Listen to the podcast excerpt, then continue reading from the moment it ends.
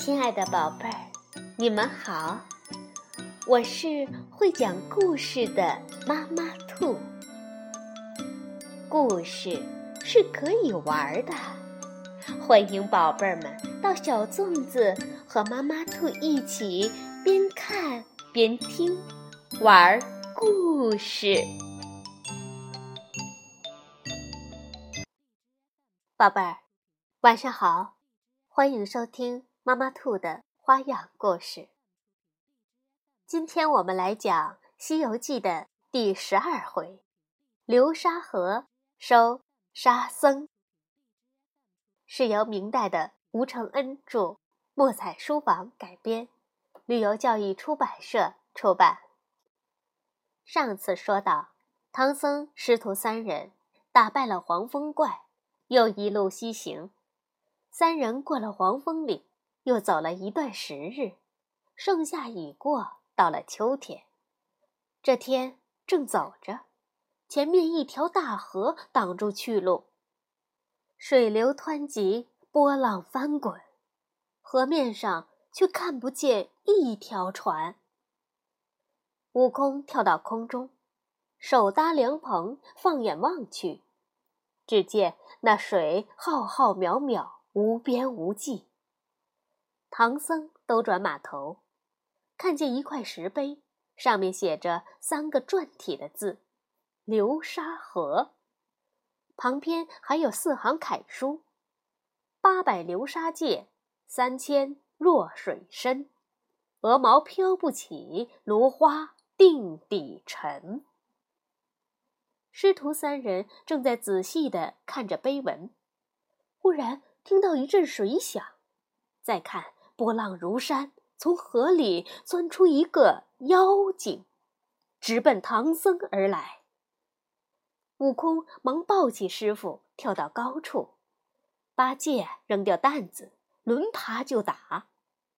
那妖怪使宝杖架住，和八戒大战二十回合，未分胜负。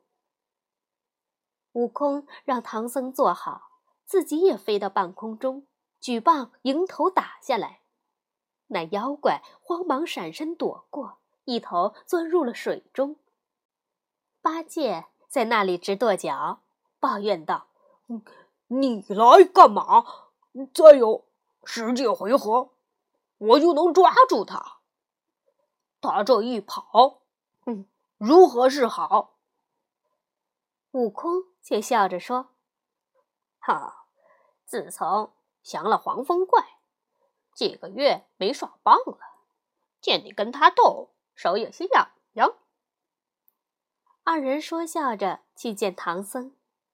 唐僧说：“这无边的弱水，又没有渡船，只有拿住了妖怪，才好过河。”悟空就说：“嗯，师傅说的在理。”捉住那妖怪，不打死他，就叫他送师傅过河。八戒也说：“呃，哥哥去捉妖，我守着师傅。”悟空却说：“哎，比起水里功夫，我不如贤弟。我虽然能下水，但要念避水咒，要不然……”就要变成鱼鳖虾蟹之类，不方便打仗。八戒说：“哼，当年老猪当天河总管，倒会些水里的功夫，就怕他水中七窝八袋都上来，我就打不过他了。”悟空说：“哎，你到水里。”只管把他引出来，我在外面帮你。于是八戒脱了衣服，跳下水，分开水路，直奔水底寻找那妖怪。那妖怪战败回来，正在喘息，听得水响，见八戒使耙推水而来，于是横杖高叫道：“臭和尚，哪里去？”八戒问道：“你是什么妖怪？”那怪说：“我也不是无名无姓，本是天宫卷帘大将，因犯天条，被打下凡间受苦。我把你个七上门的老猪小，剁剁做肉酱。”八戒说道：“嗯，我老猪嫩的能夹出水来，你倒嫌我老，吃我一耙。”那妖怪见耙打来，使了一招凤点头躲过。二人在水中大战一场，八戒虚晃一耙，诈败往东岸上逃。那妖怪随后赶来，刚刚赶到岸边。悟空忍不住跳到河边，举棒就打。那妖怪不敢相迎，又一头钻入河中。八戒顿时嚷道：“你这弼马温，到底是个急猴子！等我把他引到高处，你再拦在河边，他还往哪里逃？”悟空说道：“呆子，莫嚷嚷，快看看师傅去。”二人见了唐三藏，悟空说：“天色晚了，师傅就在这山崖下坐一夜，带老孙去化些斋来。”说完，一个筋斗翻出，不一会儿从正北化了一钵斋饭回来，请唐僧吃。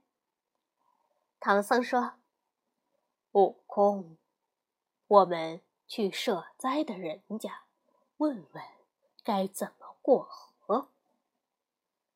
悟空说：“嗨，附近哪有人家？这家远嘞，离此足有六七千里。他怎知如何过河？”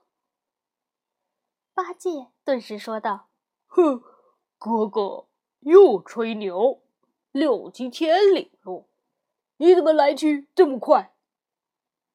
悟空自豪地说：“俺老孙。”一个筋斗，十万八千里，几千里路，不过点上两次头，弓上一次腰，就到了。八戒听了就说：“嘿，你既有这般神通，背上师傅跳过河不就行了？”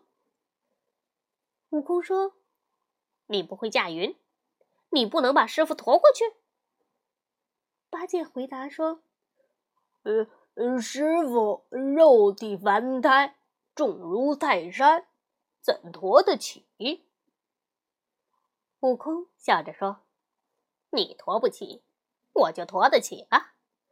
要是施法术弄妖风，把它射过去，或是用缩地法，老孙样样都能。但师傅要取得真经。”必须历尽各种魔障，你我只是保住他的性命，却不能代替他的苦恼。若是见到佛就能取经，我老孙早就取来了。呆子听悟空说的有理，连连点头。师徒三人吃了些素斋，就在山崖下歇了。次日天明，八戒又下水挑战。那妖怪与八戒大战三十回合，八戒又诈败。那妖怪只赶到水边，任凭八戒叫骂，再不肯上岸。悟空飞到半空，使一招恶雕捕食，冲下来要抓那怪。那妖怪听得空中风响，又一头钻进了水中，再也不肯上来。唐僧两眼流泪。说：“这可怎么办？”悟空说：“八戒，你守住师傅，等老孙去南海走走。”悟空一个筋斗翻到普陀山，来到紫竹林外，二十四路诸天将抱进去，观音菩萨命悟空进去。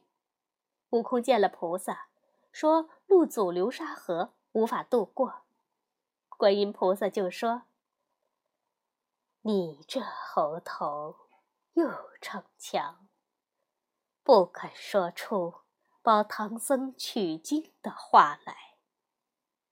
那妖怪本是卷帘大将林凡，已受我的劝化，愿保唐僧取经。你若说出取经人，他自会皈依。悟空说：“他如今不肯出来，我怎么跟他说？”菩萨取出个红葫芦，叫过木吒，吩咐道：“晦暗使者，你拿着葫芦，跟悟空。”到流沙河，只要叫悟净，他就出来。先让他皈依唐僧，再把他那九个人头骨按九宫排列，把葫芦放在正中，就是一只法船，能渡唐僧过。河，木吒晦暗行者与悟空来到流沙河上空，向水中高叫：“悟净！”水声一响，那妖怪钻出来，认出了晦暗行者，上前施礼：“尊者，菩萨在何处？”木者说：“我师傅派我来。”让你保唐僧，把你那九个人头骨按九宫排列，与这葫芦做成法船，渡他过弱水。悟净就问：“取经人在哪里？”木吒指着唐僧三人说道：“那不就是？”武静说：“他二人与我斗了两天。”哪说过一个唐字？这猴子厉害，我不去了。木吒听了，说道：“那是猪八戒，这是孙悟空，都是唐僧的徒弟，怕他什么？快跟我去见唐僧。”悟净收了宝杖，跳上岸，向唐僧拜倒，说道：“弟子。”有眼无珠，多有冲撞，请师傅作罪。唐僧问：“你肯诚心跟随我皈依吗？”悟净说：“弟子蒙菩萨劝化，取法名沙悟净，怎能不皈依师傅？”三藏让悟空去借刀。给悟净剃了头，见他真像个和尚，就给他取魂名沙和尚。沙和尚按木吒所言，排下人头骨，放上葫芦，唐僧上了法船，八戒、沙僧左右扶持，悟空牵了马，在后面半云半雾跟随着。那法船快似飞箭，不多时便到了对岸。木吒收了葫芦，九个人头骨化九股阴风，转眼不见了。三藏谢过木吒，又膜拜了菩萨，师徒四人继续向西行去。好了，宝贝儿，唐僧的第三个徒弟沙和尚就这样收下了。沙悟净又名沙和尚。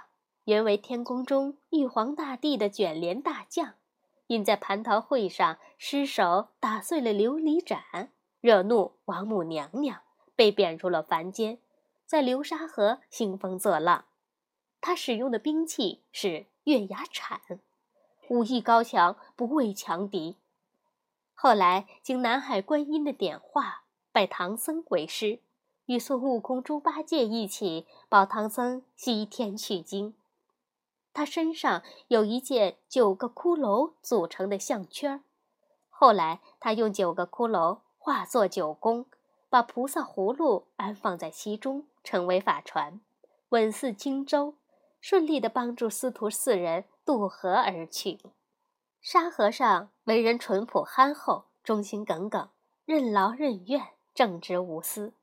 他不像孙悟空那么叛逆，也不像猪八戒那样好吃懒做、贪恋女色。自他放弃妖怪的身份起，就一心一意跟随唐僧，谨守佛门戒律。得成正果后，被封为金身罗汉。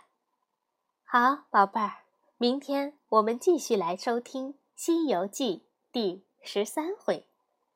晚安，宝贝儿。